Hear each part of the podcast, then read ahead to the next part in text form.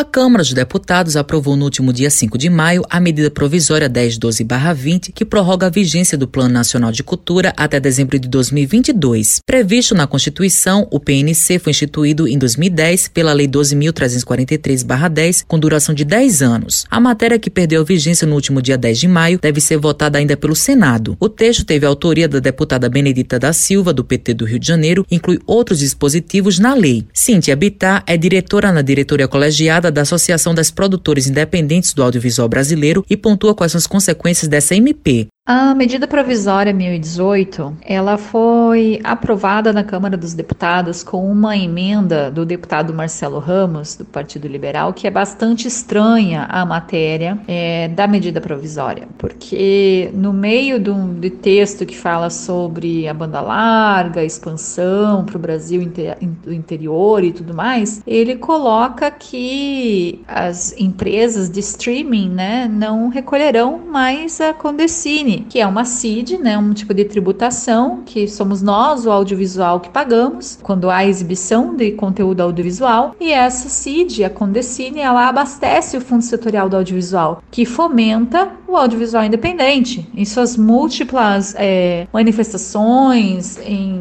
desde a da produção, da pesquisa, do desenvolvimento, da difusão, enfim. O Fundo Setorial é o nosso principal instrumento de fomento federal. Cintia esclarece quais são os impactos dessa medida provisória. Essa emenda acaba anistiando a dívida das empresas onde não houve o recolhimento da CID durante os anos que passaram, porque hoje, no atual momento, não está havendo a fiscalização desse recolhimento desse tributo não está sendo recolhido. Então, essa emenda, né, e a medida provisória tal qual foi ao Senado, ela está muito perigosa para o audiovisual brasileiro independente. Ela representa um risco muito grande ao nosso mercado e, claro, à economia brasileira também. Manuel Fernandes é diretor, produtor e roteirista e foi beneficiado pela Agência Nacional do Cinema, Ancine, e relata como está a situação do audiovisual no Brasil. É, o audiovisual no país ele se encontra em total paralisia, porque o principal fundo de fomento ao audiovisual nacional é o Fundo Setorial de Audiovisual, administrado pela Ancine, Agência Nacional de Cinema, é, se encontra parado com a desculpa de auditação de antigas prestações de contas de projetos é, já realizados pela agência via o Fundo Setorial do Audiovisual. Então,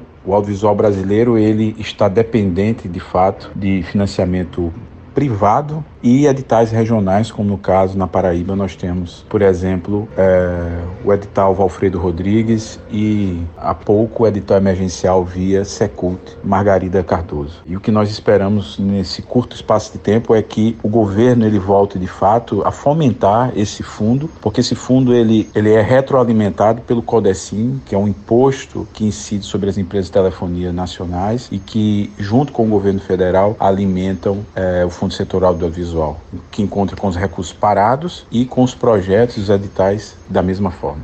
Matheus Silomar para a Rádio Tabajaro, emissora da EPC, empresa praibana de comunicação.